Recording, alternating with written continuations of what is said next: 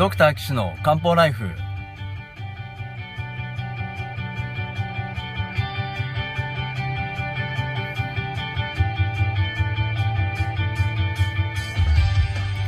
ポッドキャストドクター岸の漢方ライフは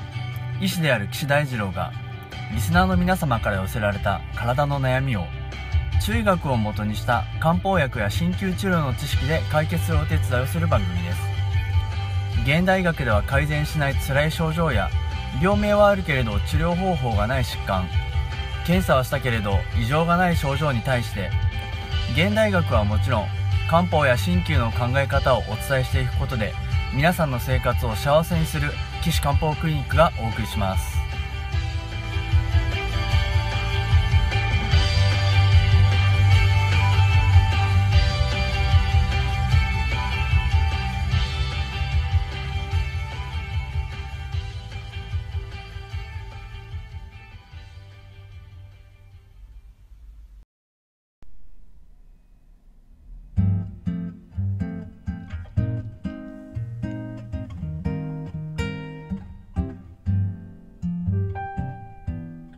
皆さんこんにちは。岸漢方クリニックの岸大二郎です。ドクター岸の漢方ライフ。今回は第98回目をお送りしたいと思いますのでよろしくお願いいたします。ということでね、えー、もう100回目も目の前ですけれどもいつの間にか100回目になりましたね。ずっと続けてるとまあ回数がねどんどんどんどん増えていくもんだなとまあ思っておりますけれども。えー、今日はですねあの前回私が風邪ひいた話をしようと思ったらですねまああの中医学で一番重要なその自然界のことが人間の子にも影響を及ぼしてますよなんていう話をしたら終わってしまったので今日はちゃんとあの僕に僕が風邪ひいた話をですねしたいなと思います。よろしくお願いします。まあ、まだちょっと喉の調子が良くないんですけれども。えっとですね。ある日の朝目が覚めたら喉のちょうど舌の根元の辺りの舌と反対側。って言ったら分かりますかね。あのー、喉のところにですねちょうどそうですね。大きさとしてはうーんどれぐらいかな？500円玉2個分横に並べたぐらいですかね範囲で。ちょうどこうヒリヒリする部分ができました。目が覚めたら「あれ？痛い!」っつってでしかもそのヒリヒリした部分の真上にべっとりした痰がくっついてるという感じなんですよね。もうあのー、起きた瞬間気持ち悪くてですねこう「うん」ってこう咳払いしたり咳をしたりして一生懸命痰を取ろうと思ったんですけどなかなか取れないと。まあそんなことがねあったんですね。まあ朝はまあ忙しいのでねまあいろいろ考える暇もなくて、えー、仕事に行ったんですけれどもまあ、よく考え、まあ、その時はねまだヒリヒリ痛みはなかったんですよね。痛みはなくてまあちょっとヒリヒリするぐらい。どっちかっていうと痰がべったりくっついててっていうところがメインだったんですね。であの最初これなんだろうなと思って考えてたんですけどあこれがあれかな陰中遮連かなっていうのがあってですね。まあ、の梅核気とも言いますけれども梅の核は核分裂の核ですね。梅核気で空気の気気体の気です。っていうのがあってですね。まああの喉にまあ要は梅干しの種が詰まってるような気がする。で食いやするんだけど吐いても咳しても指突っ込んでも取れなくてずっとそこにあって気持ち悪い。ね。飲み込んでも奥に入っていかないですっていうそういう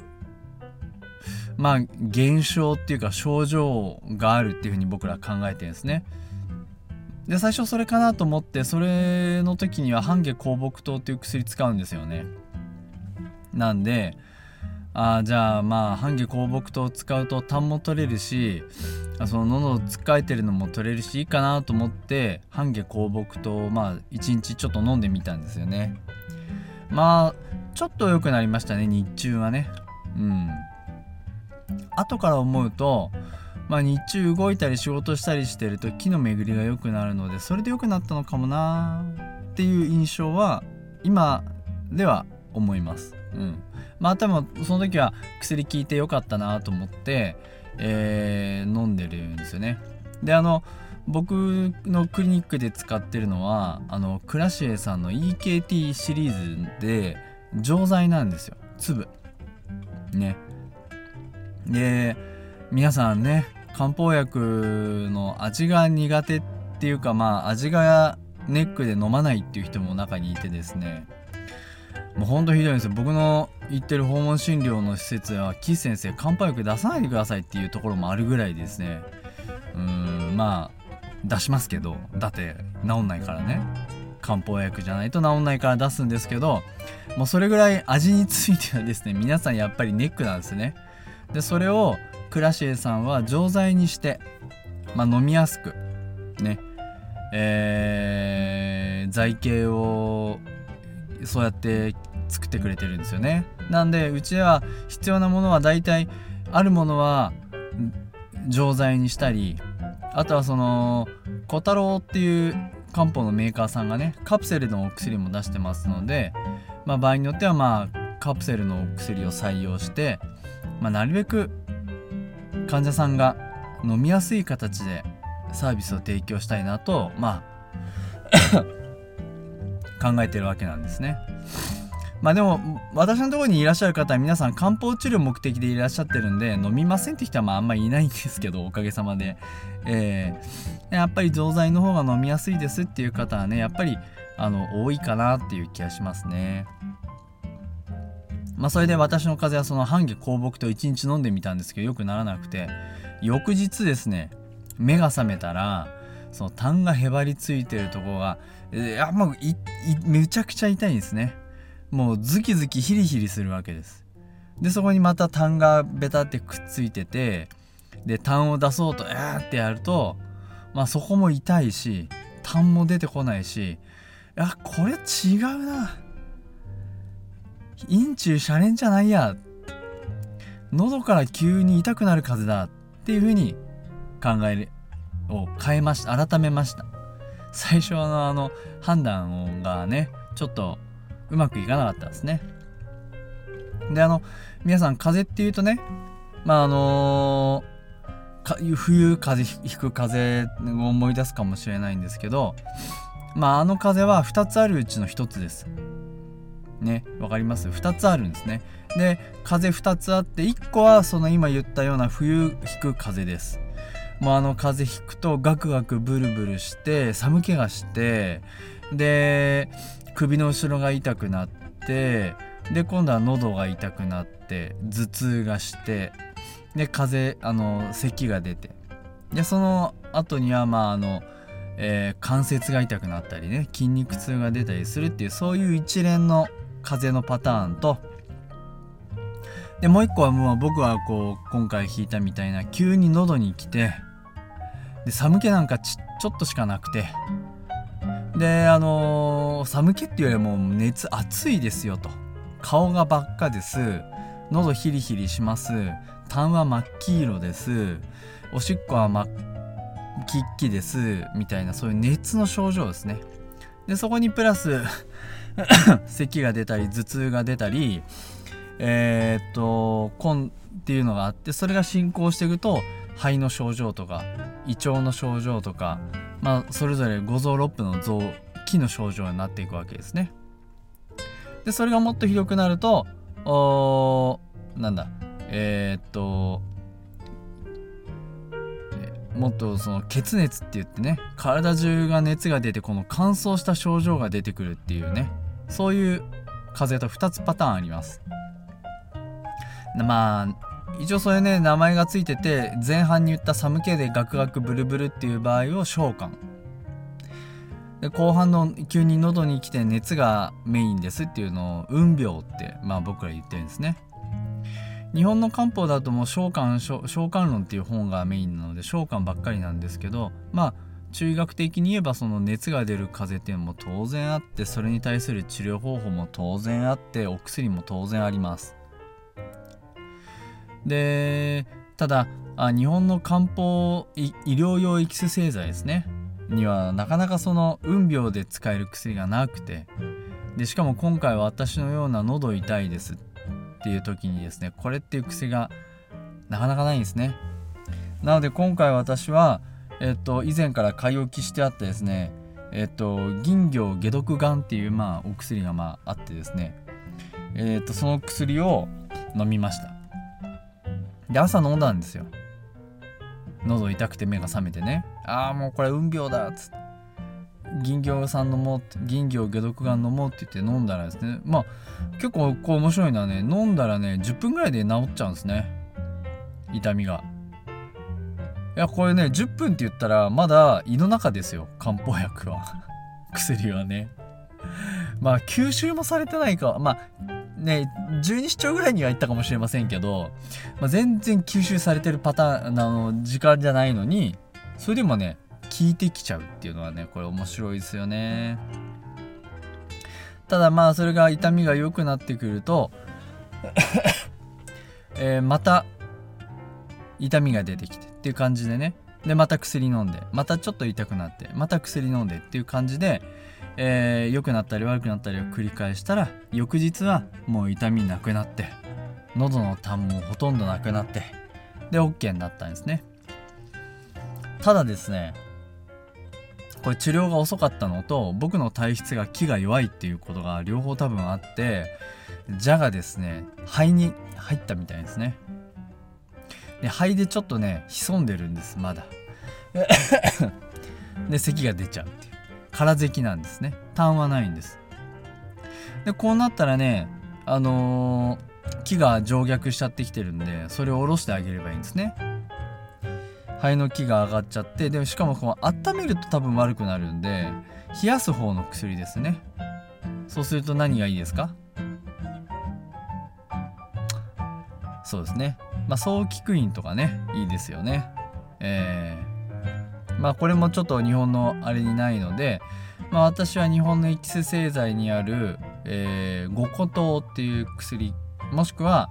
あえー、魔境岩石糖っていうね薬があるんでそれを使って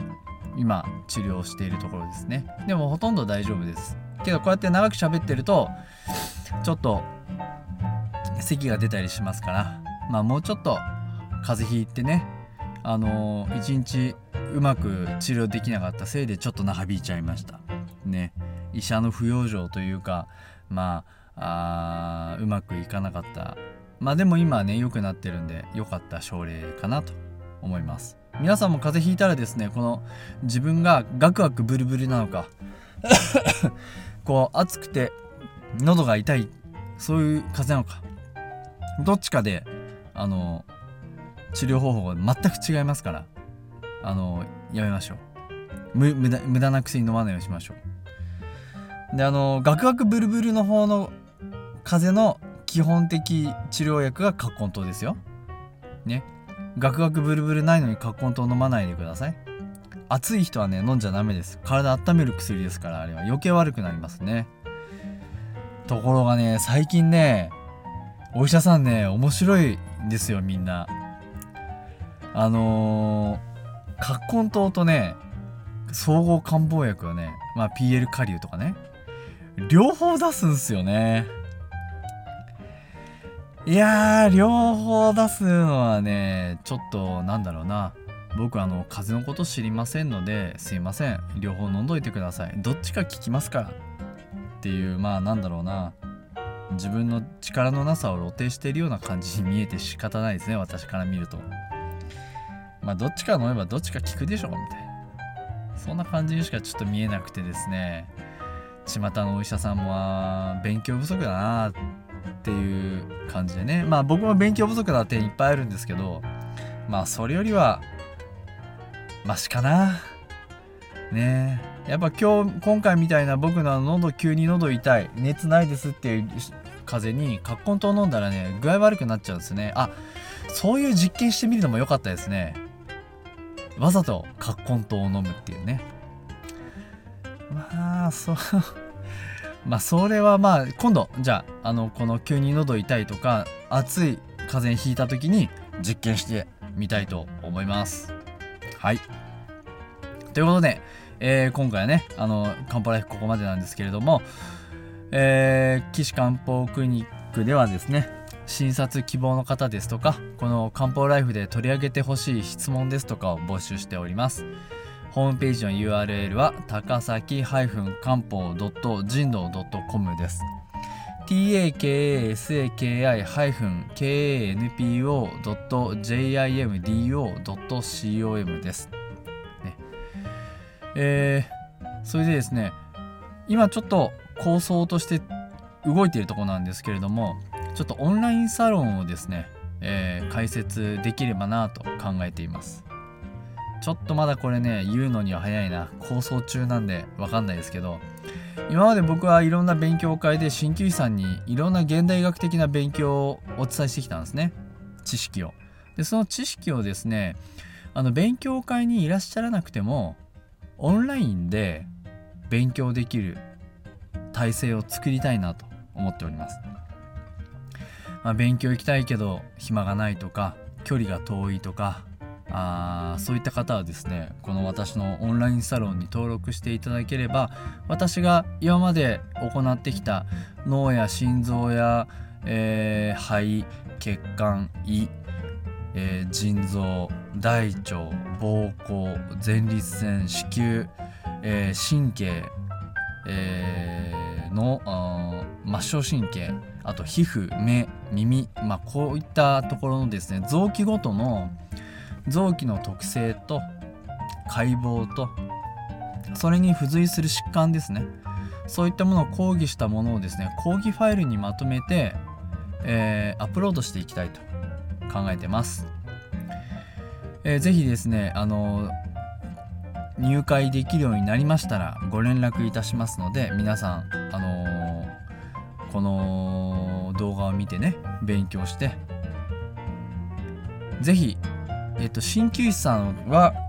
えー、今の医療に組み込めるような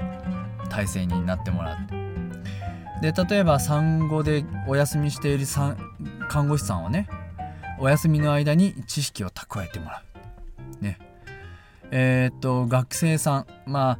イメージとしてはまあその、えー、看護師さんの学生さん。あとは鍼灸師の学生さんはこの西洋医学の知識がスタンダードなんだよと。ね。これ当たり前なんだよっていうことを身につけてもらえたらいいんじゃないかなというふうに考えてます。ね、是非できましたらあこの場で報告いたしますのでよろしくお願いします。ということで今回ですね、第98回をお送りしました。それではだんだん99回100回と近づいていますけれどもちょっとねスペシャル番組にしたいなと考えてますのでどうぞ皆さんご期待ください。それでは皆さんさようなら。